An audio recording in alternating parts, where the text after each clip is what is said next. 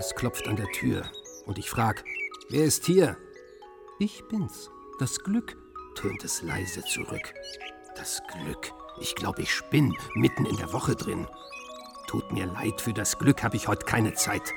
Ich muss noch so viel Dinge tun, hab keine Stund, mich auszuruhen. Da lasse ich doch kein Glück herein. Man kann nicht immer glücklich sein. Das Glück kommt oft ganz unverhofft. Doch wenn's mit meiner Zeit nicht klappt, dann hat das Glück halt Pech gehabt.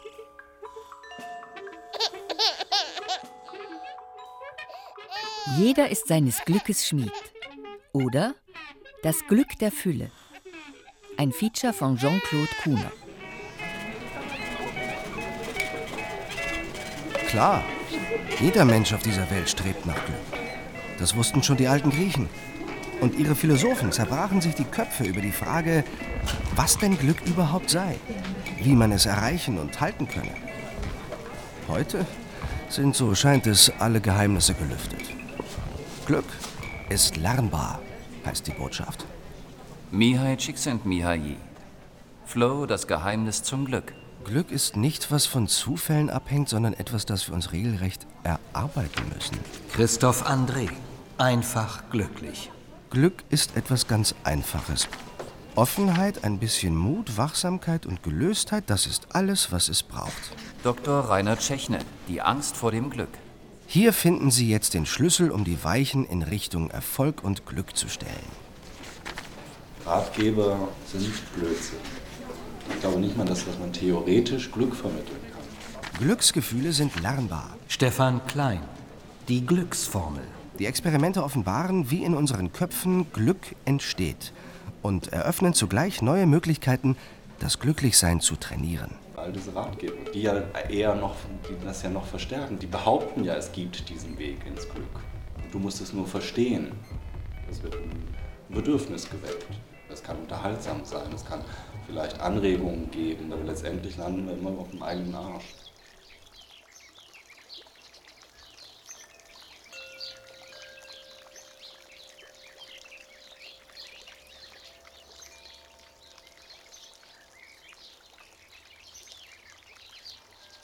Man kann Glück sicher lernen in dem Sinne, dass man sich selbst beobachten lernt, dass man seine Reaktionen Heiko Ernst, beobachten lernt, Chefredakteur Psychologie heute. dass man ja auch geistig sich weiterentwickelt, was Glücksmöglichkeiten betrifft, indem man also aber nicht ständig auf das Glück selbst schielt, sondern indem man sich als Persönlichkeit entwickelt, indem man seine Fähigkeiten ausbaut, indem man seine Talente nutzt, indem man also all das tut, um als Mensch, als Persönlichkeit zu wachsen.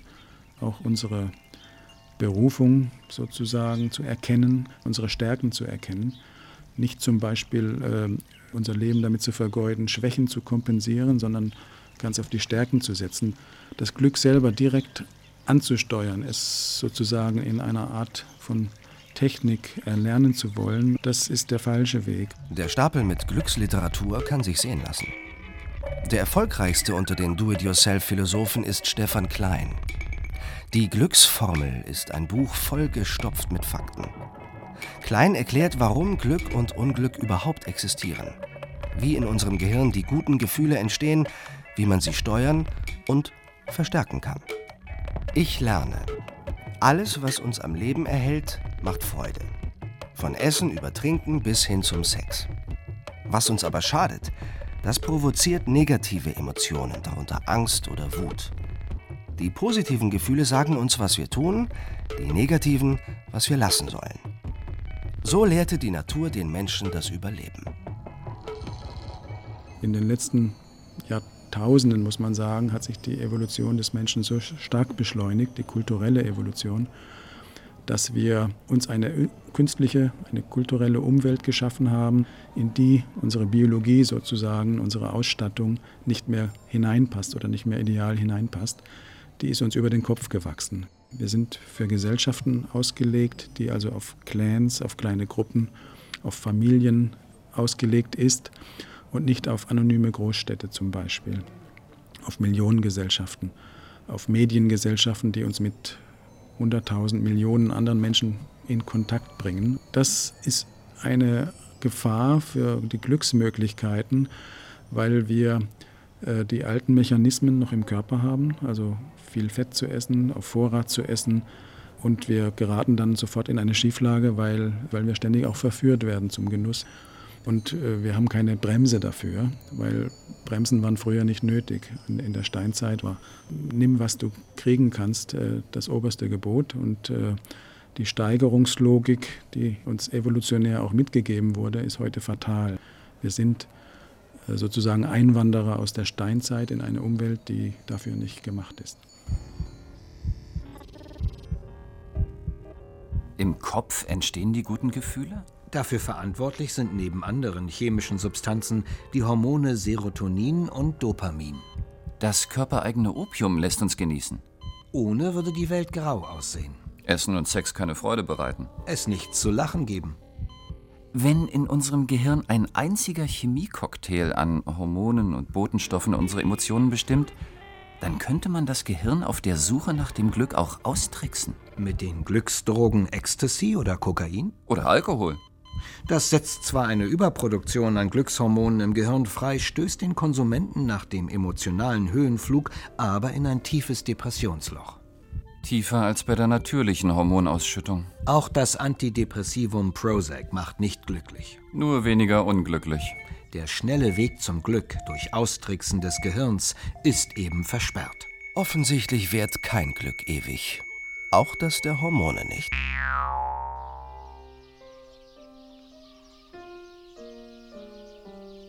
Denn glücklich zu sein, das ist ja der erste aller unserer Wünsche, der laut und lebendig aus jeder Ader und jeder Nerve unseres Wesens spricht, der uns durch den ganzen Lauf unseres Lebens begleitet, der schon dunkel in dem ersten kindischen Gedanken unserer Seele lag und den wir endlich als Greise mit in die Gruft nehmen werden.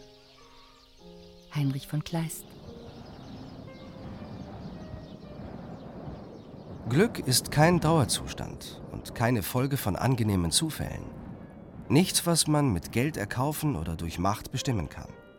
Und es hängt nicht von äußeren Ereignissen ab, sondern davon, wie wir deuten, was wir erleben. Was wenig zum Glück beiträgt, sind persönlicher Reichtum, Bildung, Gesundheit oder großer gesellschaftlicher Wohlstand. Als die größten Feinde des Glücks gelten Nichtstun und das Gefühl der Hilflosigkeit.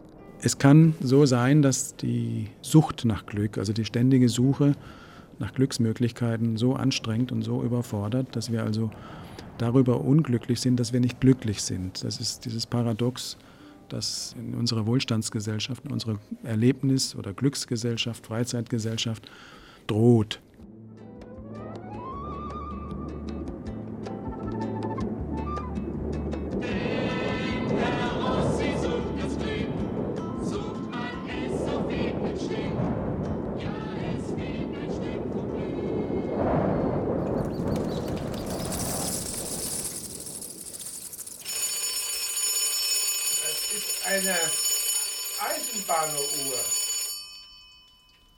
Wir auch früher Auszug führen, so 5 Uhr, die hört nicht mehr auf zu klingen.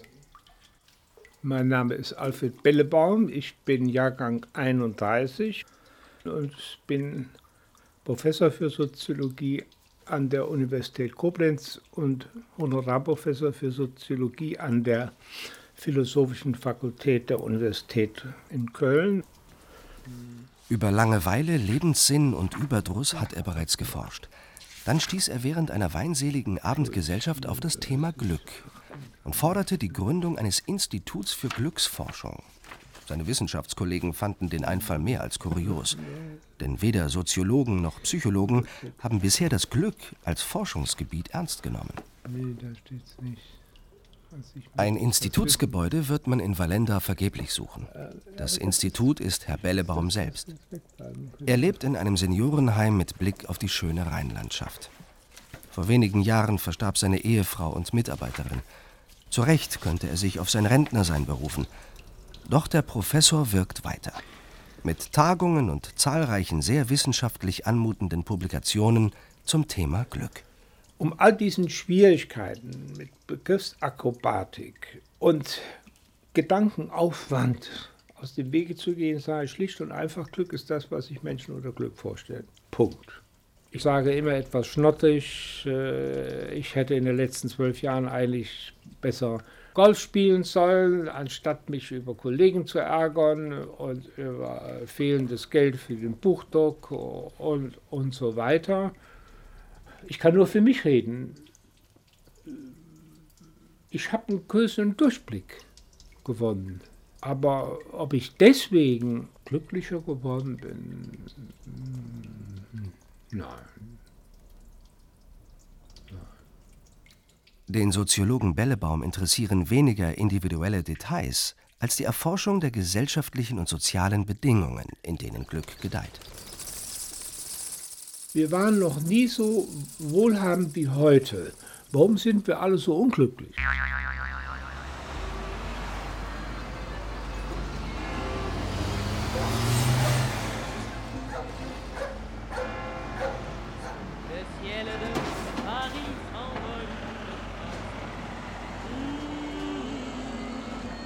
Es gibt einen Psychologen in Paris, François Lelore, der mit sich nicht besonders zufrieden ist.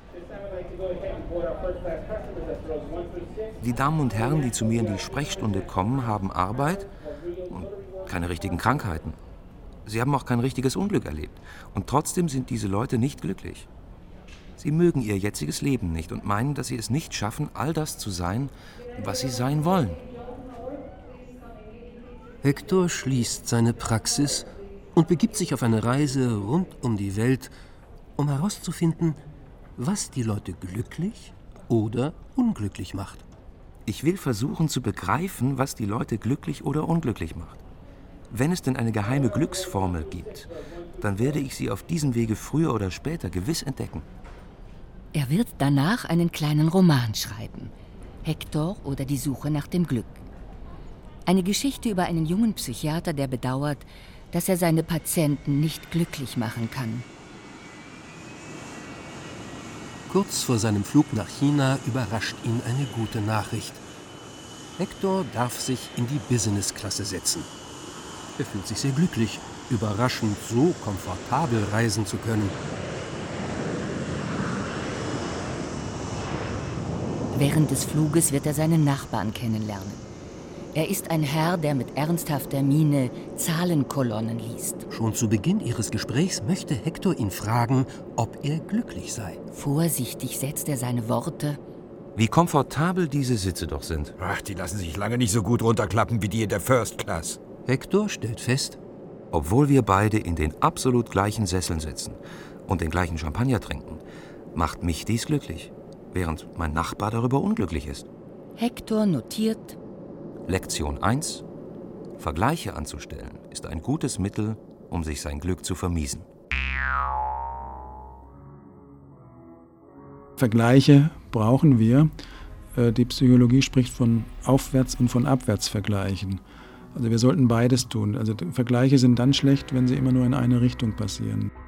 Wenn wir also uns äh, ständig nur aufwärts vergleichen, werden wir nie zufrieden sein, weil es immer noch jemand gibt, der noch ein bisschen glücklicher ist, noch ein bisschen erfolgreicher, noch ein bisschen schöner, noch ein bisschen besser als wir.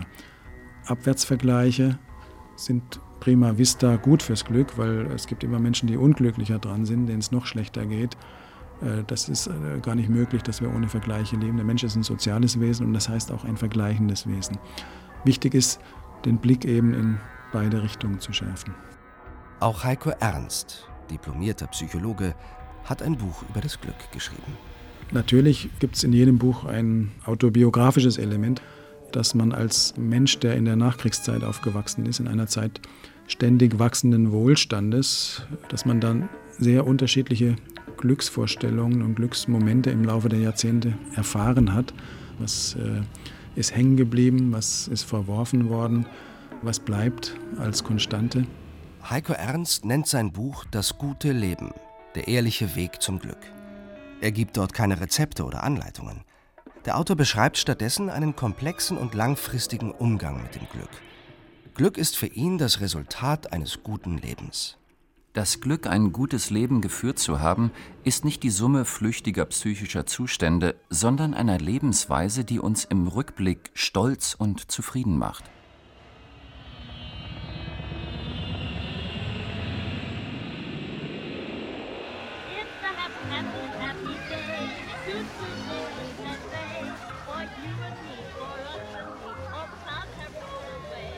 Alle Lebewesen, wir alle, streben nach Glück und möchten Leid vermeiden. Dalai Lama. Ein anderes Thema ist die kurzfristige Dauer von Glücksgefühlen. Verweile doch im Augenblick, du bist so schön, heißt es, glaube ich, bei Goethe. Und irgendwo im Alten Testament steht sinngemäß, ich versuchte es dann mit dem Glück, aber auch das ist Windhauch. Äh, dass der Zustand nicht, nicht anhält.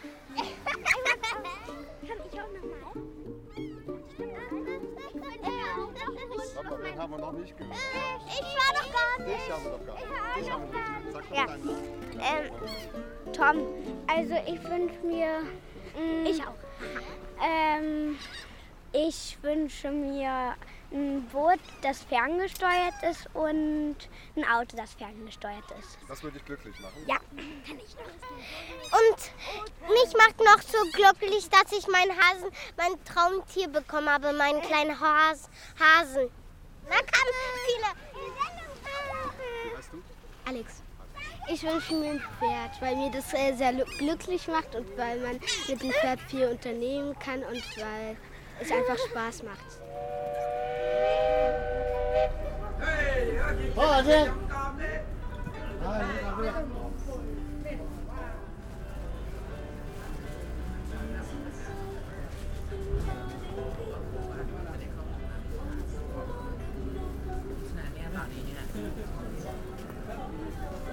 In einer chinesischen Stadt trifft Hector zum Abendessen seinen langjährigen Freund Edouard. Mit dem er gemeinsam das Gymnasium besucht hat. Ich muss hier 80 Stunden pro Woche arbeiten, verdiene dabei aber sehr viel Geld. Und? Bist du glücklich? Wer so viel Arbeit hat, der hat keine Zeit, sich solche Fragen zu stellen. Im Übrigen werde ich deshalb auch bald meine Arbeit hinwerfen. Jetzt? Gleich auf der Stelle? Ich höre auf, wenn ich drei Millionen Dollar verdient habe. Dies ist in meinem Beruf gängige Praxis. Ob all die Leute, die viel arbeiten, um eines Tages mit drei Millionen Dollar aufzuhören, dann glücklicher sein werden? Hector erkundet die fremde Stadt auf der Suche nach weiteren Erkenntnissen. Bei einem Spaziergang in den Bergen findet er ein Kloster und hofft dort, einen alten Mönch zu treffen, der interessante Dinge über das Glück zu erzählen hat. Der erste große Irrtum ist, zu glauben, Glück wäre das Ziel. Das wird der einzige Satz sein, den Hector mit auf den Weg bekommt. Etwas enttäuscht notiert er Lektion 2 Viele Leute sehen ihr Glück nur in der Zukunft. Lektion 3 Es ist ein Irrtum zu glauben, Glück wäre das Ziel. Glück ist ein legitimes Ziel, nur ich kann es in den seltensten Fällen direkt anpeilen. Also Glück ist das Nebenprodukt eines gelingenden, eines guten Lebens. Möchte ich noch was sagen? Also ich wünsche mir eigentlich auch einen Hund, aber meine Mama lässt es nicht zu. Was Kinder glücklich macht, Eltern oder Großeltern, die Vorstellungen und Erwartungen verändern sich während eines Lebens. Glück im Materiellen zu suchen ist eine fehlgeleitete Suche. Darin sind sich Forscher wie Ratgeber, Verfasser einig. Was der Mensch so erreicht hat, tritt mit der Zeit in den Hintergrund der Aufmerksamkeit. Was man hat, hat man und das heißt eigentlich unbedingt vom Stuhl. Katzentoiletten gibt's übrigens bei Fressnapf für nur 4,99. Fressnapf, alles für Ihr Tier. Preis aus über Sie ergeben alles, was ein Etikett braucht. Einfach den Dymo-Label weiter an Ihrem PC oder Mac anschließen. Ist die Furcht. Osten. Meine Westside. Sobald unsere Bedürfnisse erfüllt werden, beginnen wir neue zu entwickeln. Die chronische Unzufriedenheit mit den nicht erfüllten Bedürfnissen ist ein wesentliches Hindernis auf dem Weg zum Glück. Auch Wohlstand macht nicht zwangsläufig happy. Ein Mindestmaß ist allerdings Voraussetzung für ein glückliches Leben und eine glückliche Gesellschaft. Der Wohlstand hat uns vor allem eines erlaubt. Die Beschäftigung mit dem Positiven und damit auch mit dem Glück. Steigender Wohlstand schafft natürlich auch Probleme. Wir haben gelernt, dass wir glücklich sein können. Wir haben sehr hohe Ansprüche an das Glück. Also wenn wir sehr hoch zielen und das Ziel verfehlen, dann denken wir, wir bleiben hinter den Möglichkeiten zurück. Das macht eigentlich wieder unzufrieden. Das andere ist eben, dass eine gewisse Überfütterung, eine Überausstattung mit Glücksmöglichkeiten auch zum Beispiel Entscheidungsstress verursacht. Also gemessen an den vielen Glücksmöglichkeiten sind unsere Möglichkeiten als Menschen, das alles auszuschöpfen, begrenzt. Und diese Grenzen nicht anzuerkennen, macht unglücklich. Ja, das, das größere Auto, der längere Urlaub, äh, die schönere Frau oder das, der schönere eigene Körper auch. Das ist ja so eine Glücks, ein Glücksweg, der eben nicht ganz ehrlich ist, äh, um den Untertitel meines Buches zu bemühen. Äh, diese neuen Fernsehsendungen, wo also Menschen das ganze Glück in ihrem Äußeren suchen und in der Verbesserung ihres Äußeren bis hin zu grotesken Operationen. All das äh, verursacht Stress und macht, wenn es nicht perfekt gelingt, unglücklich.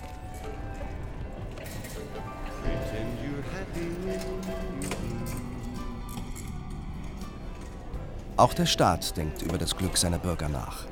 In den USA ist das Glück sogar ein in der Unabhängigkeitserklärung verbrieftes Recht jedes Amerikaners, die Pursuit of Happiness. Keiner weiß dort, was das genau meint.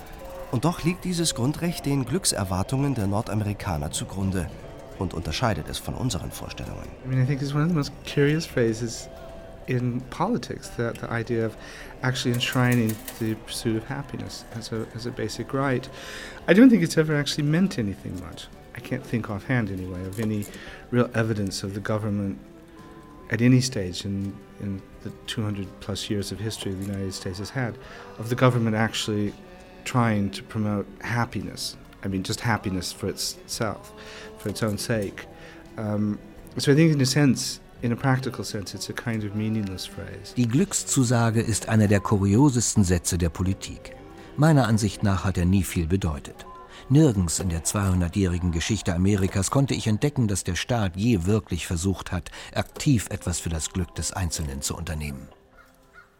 Zitat: Finden kann man sein Glück nur dann, wenn man es zuvor erfindet. Und dieser Satz hat mich des, unter anderem deshalb fasziniert, weil ja auch totalitäre Regime Glück versprechen. Und weil in dem Zusammenhang Pol Pot, Hitler, Stalin und so weiter Millionen von Menschen ihr Leben haben lassen müssen und gequält worden sind. Weil der Mensch offensichtlich in der Lage ist, Glücksvorstellungen zu erfinden. Und darunter auch solche, die mit Leid und Tod und so weiter verbunden sind.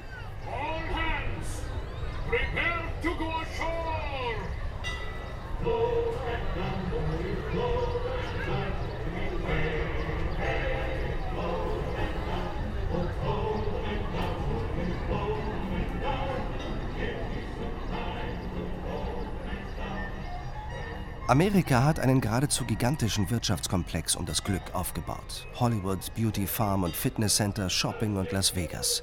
Alles dient dazu, Glück und Spaß zu produzieren. Gute Laune, wohin man blickt. Über die Filmindustrie und die Medien werden diese amerikanischen Glücksvorstellungen globales Exportgut. Think positive und du hast Erfolg. Und mit dem Erfolg kommt der Reichtum.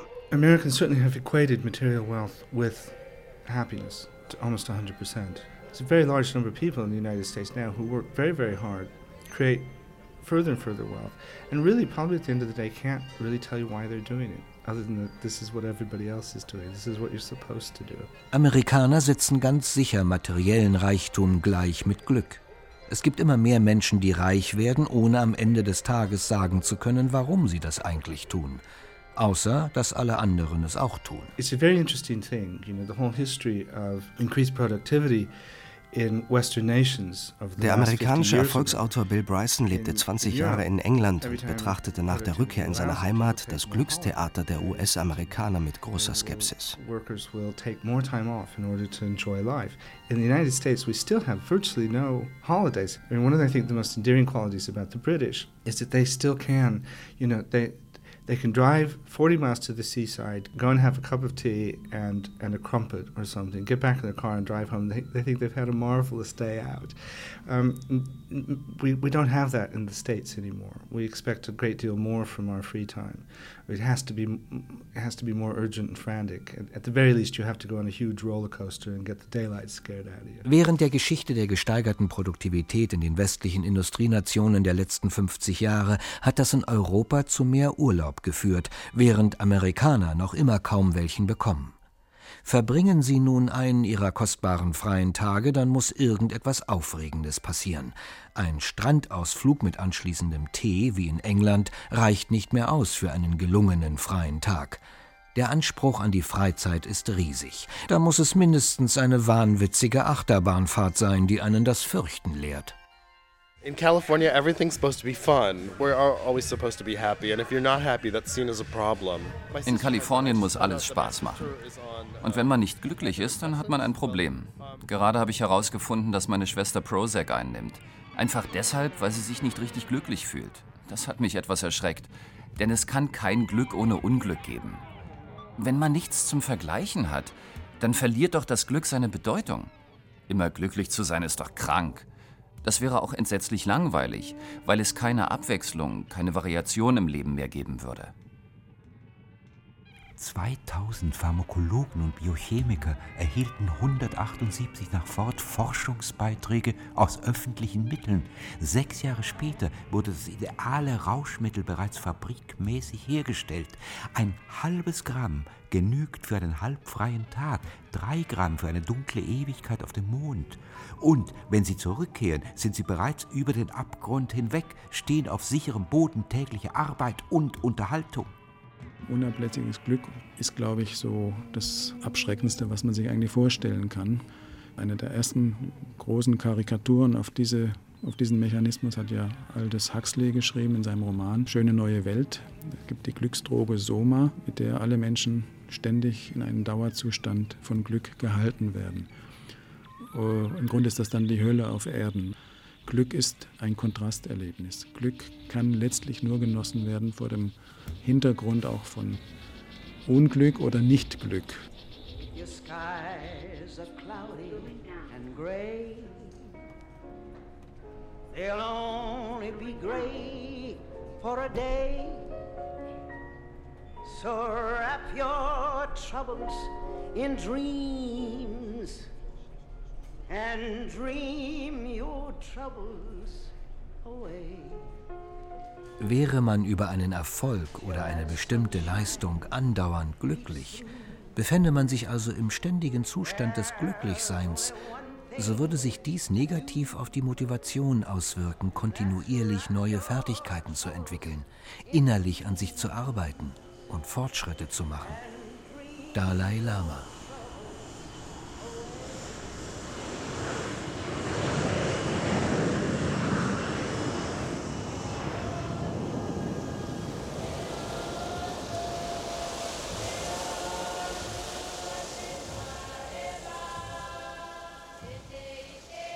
Hector auf seiner Suche nach dem Glück reist von China weiter in den Südpazifik, wo er seinen Freund Jean-Michel besuchen wird. In diesem Land voller Not und Armut werde ich das Glück vielleicht noch besser begreifen und auch Lektionen in Sachen Unglück bekommen. Jean-Michel ist ein Freund früherer Tage. Er hatte Medizin studiert und sehr bald seine Heimat verlassen, um in einem armen Land, wo es kaum Ärzte gab, zu arbeiten. Bist du glücklich? Die Frage stelle ich mir gar nicht, da ich eine Arbeit mache, die ich liebe und die nützlich ist. Ein Abenteuer droht, das Hector weitere Erkenntnisse auf seiner Suche nach dem Glück bringen wird. Er wird von Autodieben aus Versehen entführt, dabei fast umgebracht und wie durch ein Wunder gerettet. Jetzt wird mit seinen Freunden seine Rettung ausgelassen gefeiert. Hector notiert Lektion 4 Glück ist, wenn man eine Beschäftigung hat, die man liebt. Lektion 5. Glück ist, wenn man spürt, dass man anderen nützlich ist. Das ist die soziale Komponente von Glück. Das ist neben der Arbeit und dem äh, Genießen können äh, und der Liebe äh, ebenfalls ein, ein Essential von Glück. Bertrand Russell hat einmal gesagt, das Unglück entsteht aus zu viel Selbstzentriertheit. Wenn wir uns zu sehr mit uns selber beschäftigen, können wir nicht glücklich sein auf Dauer. Die logische Folge daraus ist, sich auch anderen zuzuwenden Glücklich sind wir auf Dauer nur, wenn unser Sozialleben glücklich gestaltet ist. Also Freundschaft, Liebe, Zuwendung. Glück ist das Einzige, was sich verdoppelt, wenn man es teilt. Albert Schweitzer.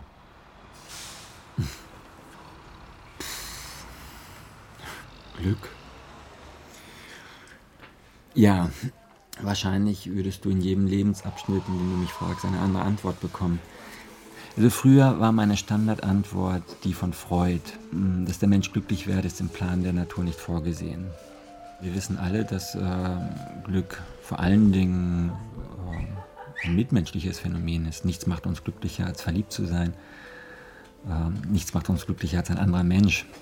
Wenn man zurückgeliebt wird oder so, weiß man, was wirkliches Glück ist, kann es nur nicht festhalten. Ähm, Glück ist immer auf Messers Schneide. Also es ist ähm, bedroht. Und das macht, äh, macht das Glück so anstrengend. Und äh, wenn es aber wieder Normalität wird, äh, ist es vielleicht auch kein Glück mehr. Also es ist ein merkwürdiger Zustand. Mich würde im Moment rundum glücklich machen, den richtigen Mann zu treffen, in dem ich dann auch dementsprechend verliebt wäre und umgekehrt. Und wenn ich mir wieder eine für mich interessante, zufriedenstellende Arbeitsperspektive aufgebaut hätte. Also sprich, wenn ich was finde, was mir Spaß macht, was ich gut kann, wovon ich dann auch noch so gut leben kann, dass ich Existenz sichern kann. Mich würde es wahrscheinlich auch gar nicht glücklich machen, wenn ich nur glücklich bin, wenn ich nicht jemand anderen teilhaben lassen könnte. Ein zu eifriger Glaube an Statistiken kann unglücklich machen. 2001 gab es Untersuchungen, die zeigten, dass fast 90 Prozent aller Menschen Kinder als Garanten von Lebensqualität, Sinn und Glück ansehen. Dabei gibt es zu Genüge Beispiele kinderlos glücklicher Menschen. In einigen Untersuchungen wird behauptet, die glücklichsten Jahre lägen zwischen 35 und 45, weil dann Glückserwartung und Glückserleben nahe beieinander liegen. Andere ergaben, dass Paare glücklicher sind als Singles. Was sich dahinter verbirgt, ist der Hinweis auf das existenzielle Bedürfnis des Menschen nach sozialen Bindungen. Die anerkanntermaßen wichtigste Quelle des persönlichen Glücks. Ein gemütlicher Abend im Kreise von Freunden kann dazu führen, dass das Gehirn Glückshormone produziert. Liebe und Sex sowieso. Wie heißt du denn? Julienne. Julienne. Sag mal, was macht dich glücklich? Kannst du mir das sagen? Ja, dass ich Freunde habe. Ja? Noch was anderes? Ja, dass ich mit Fine donnerstags immer zu Karate gehe. Und hast du jeden Tag Glück? Nein, nicht immer. Und du? Wie heißt du? Fine? Wie sieht's mit dir aus? Ach, mir macht glücklich mein Leben und meine Freunde. Und was macht dich in deinem Leben so besonders glücklich? Ähm, mit meinen Freunden sch ähm, schwimmen gehen. Forget your troubles, come on, get happy. You better chase all your cares away. Shout hallelujah, come on, get happy. Get ready for the judgment day. The sun is shining, come on, get happy. The Lord is waiting to take your hand. Shout hallelujah, come on, get happy. We're going to the promised land. Wir haben keine Alternative zu Mitgefühl, dem Erkennen menschlicher Werte und der Einheit der Menschheit. Das ist der einzige Weg, um dauerhaftes Glück zu erreichen. Ich glaube, dass die Übung von Mitgefühl und Liebe die allumfassende Religion ist. Dalai Lama. Also diese Wechselseitigkeit, diese Reziprozität von sozialen Gefühlen, eine mehr oder weniger gut gestaltete soziale Beziehung zu anderen Menschen, ist eine der zentralen Konstanten von Glücksempfindungen überhaupt. Glück ist auch dann, wenn jemand alles los ist, was ihm irgendwann Mühe bereitet. Das ist unser Hans im Glück. Der braucht gar nichts. dann ist das auch so eine Geschichte. Ne? Das ist auch eine, ein schönes Bild. Ne? Das darf für unser Alltagsleben und für ganze Gesellschaft natürlich keine Rolle spielen, denn wir müssen ja arbeiten und den Lebensunterhalt steigen. Die Frage, ob Glück mehr mit äußeren Zuständen zu tun hat oder ganz aus uns selbst herausgeschaffen werden kann, hat die Philosophen seit jeher beschäftigt. Der biblische Hiob, all seiner irdischen Güter beraubt, kämpfte gegen Gott für sein Recht auf Glück im Diesseits. Epikur suchte das Glück in den Sinnesfreuden. Während sich der Hans im Glück aus dem Märchen von allem Besitz befreite. So glücklich wie ich gibt es keinen Menschen unter der Sonne. Und damit entdeckte, dass das Glück nicht nur ganz in ihm selbst, in seinem Innern lag, sondern auch in der eigenen Macht. Jeder ist seines Glückes Schmied. Also es gibt diese Dialektik von innen und außen natürlich, dass man also ja auch dem unscheinbaren äußeren Glück abgewinnen kann durch eine innere Haltung. Umgekehrt gibt es natürlich Grenzen dafür. Also ein gewisses Maß an äußeren Bedingungen brauchen wir. Wir brauchen zum Beispiel auch sowas wie Geld oder wir brauchen Förderung, wir brauchen andere Menschen, die unser Glück machen oder zumindest begünstigen. Ganz ohne das geht es nicht. Aber äh, wir brauchen halt eben auch dieses Innere, diese innere Haltung, äh, den Blick, der das Glück erkennen kann, also der, das Auge für das Glück sozusagen. Das müssen wir uns antrainieren. Die Psychologen, bisher eher für das Unglück zuständig, haben kürzlich das Positive im Menschen entdeckt. Seit wenigen Jahren gibt es einen neuen Wissenschaftszweig, die positive Psychologie. Dort werden Eigenschaften untersucht, die die Religionen längst zu ihrem Repertoire zählen und die uns nun, neu verpackt, zur Glücksmehrung verschrieben werden. Mitmenschliche Güte, Solidarität, Verzeihen und Vertrauen. Sie fragen mich, wo die Grenze zur Religionsstiftung ist. Ich muss sagen, auf diese Idee bin ich noch gar nicht gekommen. Und im Übrigen, also eo ipso würde ich das gar nicht so schlimm finden. Aber denken wir mal so, dass Gedanken an Glauben, an Sinn des Lebens, an positive Konzepte wie Tugenden und Stärken, die gehören zur positiven Psychologie und sie sind natürlich auch Inhalte von Religion. Dr. Ann-Elisabeth Auhagen forscht als Psychologin an der Freien Universität Berlin und ist Herausgeberin des Buches Positive Psychologie Anleitung zum besseren Leben. Und sie glaubt an Gott. Positive Psychologie ist eine neue Strömung. Sie möchte ausdrücklich das Positive im Leben von Menschen vermehren. Wie kann unser Leben gut und positiv sein? Wie kann es besser werden. Natürlich hat die Zentrierung auf das menschliche Unglück äh, paradoxerweise dieses Unglück manchmal auch befördert. Also wenn man allzu intensiv sucht nach Problemen, dann findet man sie auch immer wieder und man beschäftigt sich dann fast nur noch ausschließlich damit. Also insofern war das schon eine Korrektur äh, innerhalb der Wissenschaftspsychologie, den Blick zu weiten. Es gibt im Menschen auch positive Möglichkeiten und die können befördert werden, auch ja, nützlich sein, die können produktiv sein. Die positive Psychologie hat natürlich mit Glück zu tun, denn sie will ja das Gute mehren und Glück empfinden wir als etwas Gutes, als etwas Positives. Die Frage nach einem glücklichen Leben ist natürlich insofern eine ganz schwierige, weil wir alle ein anderes Leben haben. Und da gibt es auch einfach ganz verschiedene Ansätze. Zum einen glaube ich, dass die Entscheidung, nicht aufs Unglück zu fokussieren immer, sondern sich sozusagen auf das Positive zu konzentrieren, dass die uns schon sehr viel glücklicher machen kann. Das ist wirklich eine Entscheidung und dazu braucht man auch Übung. Man kann sich nämlich am Tag immer wieder erwischen, wie man in ganz negative Gedankenschleifen kommt. Ach, es ist ja alles so furchtbar und, und das sind Sachen, die stehen dem Glück natürlich entgegen. Eine andere Sache ist, die sehr glücklich macht, ist, wenn man nicht nur Lebenssinn hat, sondern wenn man einen geistigen Hintergrund hat, spirituell, religiös. Glück kann uns dadurch zuteil werden, indem wir etwas für andere Menschen tun.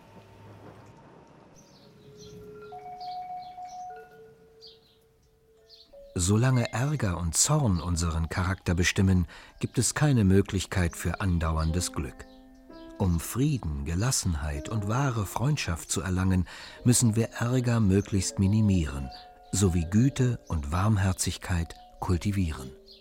Dalai Lama Alte Weisheiten des Ostens finden ihre Bestätigung in den neueren Hirnforschungen. Das Ausleben von Ärger und Wut bringt nicht wie bisher angenommen Entlastung für den Menschen, sondern bewirkt das Gegenteil. Wutausbrüche steigern die Wut, Tränen verstärken die Traurigkeit und befreien uns keineswegs von psychischem Druck. In der Kontrolle der negativen Emotionen liegt eines der Glücksgeheimnisse. Wir tun damit nicht nur etwas Gutes für die uns umgebende Umwelt, sondern auch für unsere Gesundheit. Wer seine negativen Emotionen unter Kontrolle hält, vermeidet die Ausschüttung des Stresshormons Cortisol, das auf Dauer das Immunsystem schwächt.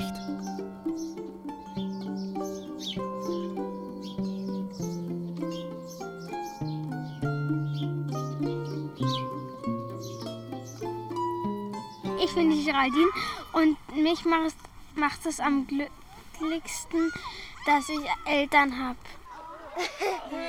Ich bin Hund. Also ich bin der Ole und ich wünsche mir so gerne noch einen Vogel, dass ich kleine Vogelbabys kriege. Ein Weib, äh, ein Männchen brauche ich noch.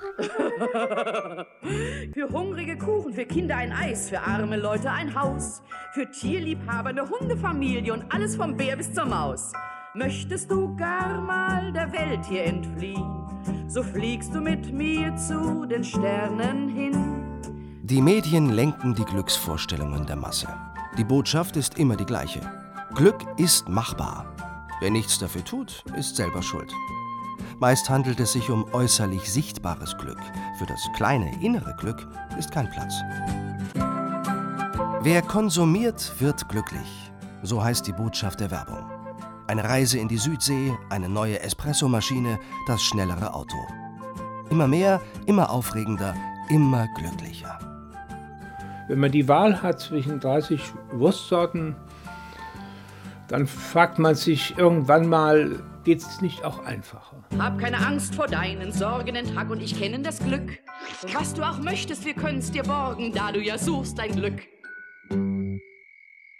Untersuchungen des amerikanischen Psychologen Daniel Gilbert haben gezeigt, dass das Gehirn sehr gut darin ist, emotionale Fehlprognosen zu stellen über das, was uns in der Zukunft glücklich oder unglücklich machen wird. In einer der Studien wurde gefragt, wem es wohl besser als vorher ergehen werde, einem Lottogewinner oder dem, der nach einem Unfall an einen Rollstuhl gefesselt ist. Die zu erwartende Antwort war klar, aber falsch. Die Befragung bei tatsächlich Betroffenen ergab, dass sowohl der Lottogewinner wie der Behinderte nach Ablauf einer gewissen Zeit zu dem ursprünglichen Zufriedenheitsgrad zurückkehrten. Also genauso glücklich oder unglücklich waren wie vor dem einschneidenden Erlebnis. Es sind nicht alle Menschen gleich glücksbegabt. Das einmal vorausgesetzt, dass es so sein mag, dass wir tatsächlich unterschiedliche Level haben von Glücksmöglichkeiten, von Glückschancen auch zeigt sich, dass dieser Pegel zwar veränderlich ist, kurzfristig, aber dann nach einer gewissen Zeit äh, wieder sich einpendelt auf diesem, auf diesem individuellen Niveau. Auf große Populationen bezogen hat sich gezeigt, dass Ausschläge nach unten oder oben in der Glücksskala, also sehr positive emotionale Zustände oder auch sehr negative, in der Regel von uns über- oder unterschätzt werden. Die Natur scheint uns da so ein bisschen gegen die Extreme gewappnet zu haben. Sometimes I'm happy. Sometimes I'm. My disposition. Hector reist in das Land, das die meisten Psychiater besitzt. Seine Freunde Ellen und Agnes wohnen ganz nahe beim Meer, in einem der schönsten Teile dieser Stadt die so groß ist wie ein kleines Land. Hector wird an der Universität, wo Agnes arbeitet, einen Professor aufsuchen, der ein weltberühmter Spezialist für das Glück ist.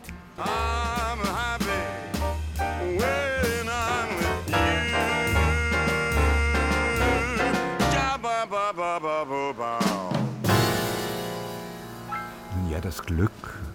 Verflixt, da zerbricht man sich schon den Kopf, wenn man es bloß definieren will. Ist es Freude? Aber nein. Also ist Glück vielleicht Vergnügen? Aber auch das hält nicht unbedingt lange an. Na ja, meine Kollegen haben sich letztendlich auf den Begriff subjektives Wohlbefinden geeinigt.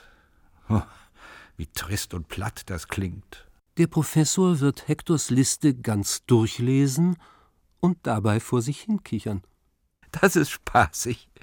Sie haben fast alle Determinanten des Glücks zusammengetragen, jedenfalls die, zu denen man Forschungen betreibt. Ich könnte Ihnen zu jeder einzelnen Lehre zwei Dutzend Studien raussuchen.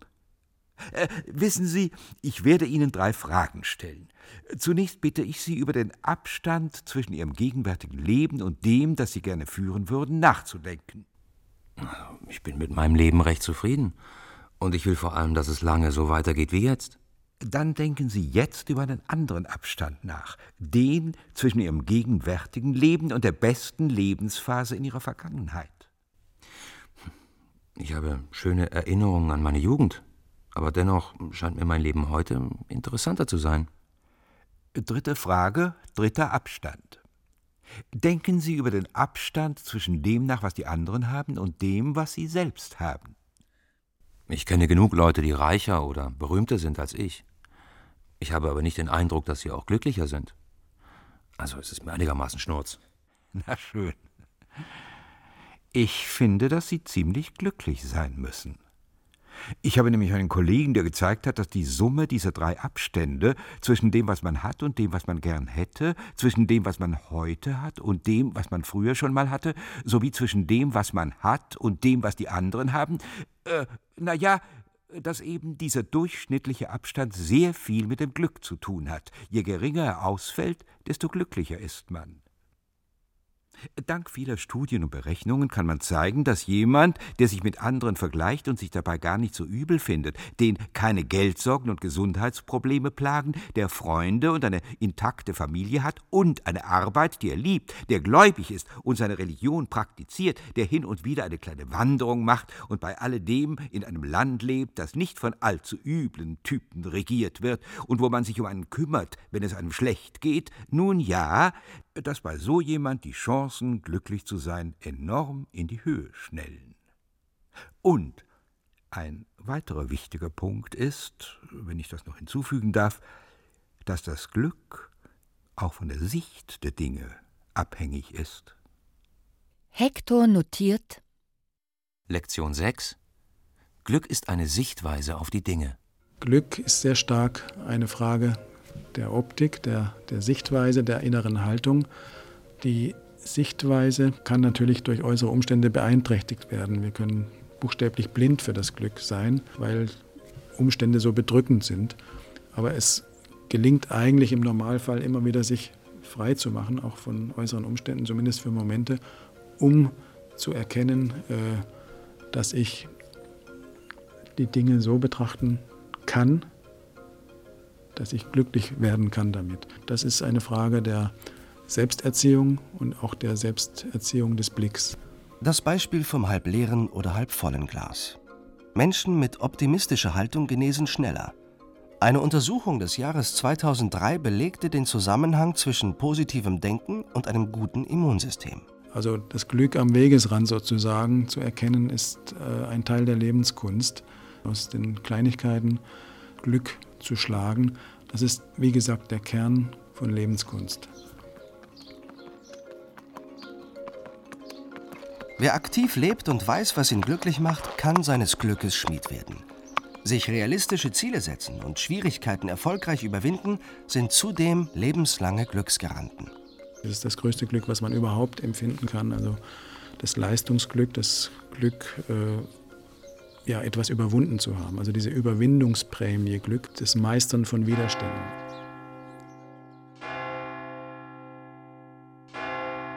Une chanson, ça tient un peu de la magie quand elle arrive, tout change dans la vie.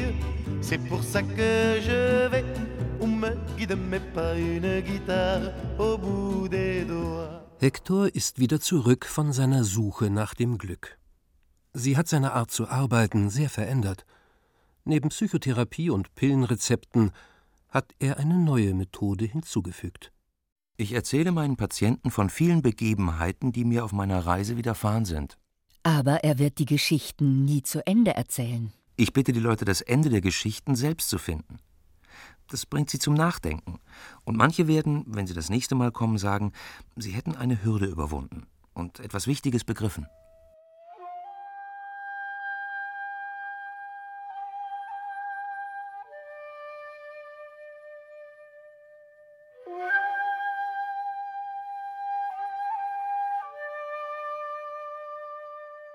Das Glück der Fülle ist das eigentlich philosophische Glück, nicht abhängig von bloßen Zufällen und momentanen Empfindungen, vielmehr eine immer aufs Neue zu findende Balance in aller Polarität des Lebens, nicht unbedingt im jeweiligen Augenblick, sondern durch das ganze Leben hindurch.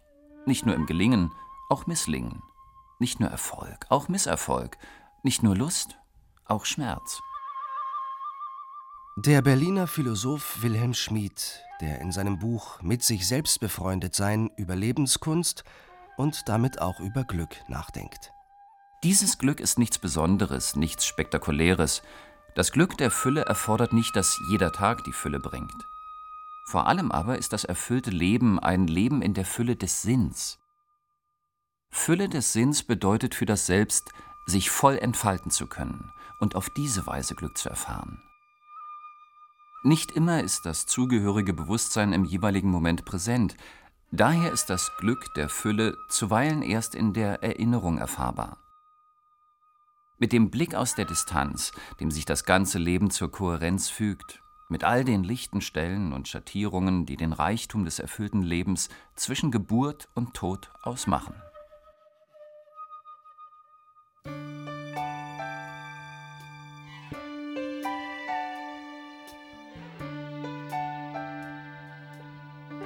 Pretend you're happy when you're blue.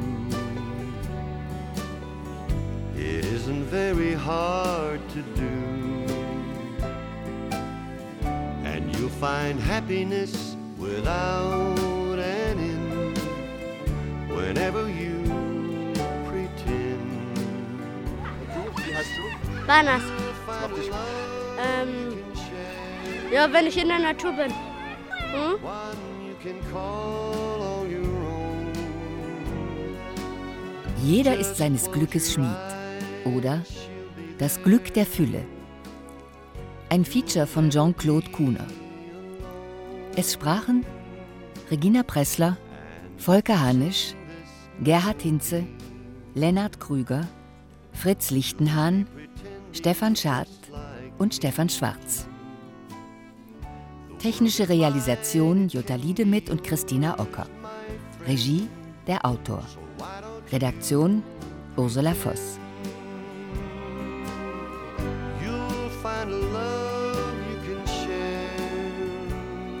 Ich bin wieder der Marvin, aber ich will, also mich macht, würde glücklich machen, wenn meine Mama Arbeit hat. Denn sonst könnten wir ja nicht in der Wohnung wohnen. You'll never be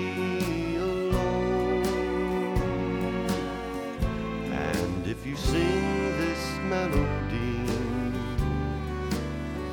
you'll be pretending just like me. The world is mine, it can be yours, my friend. So why don't you pretend?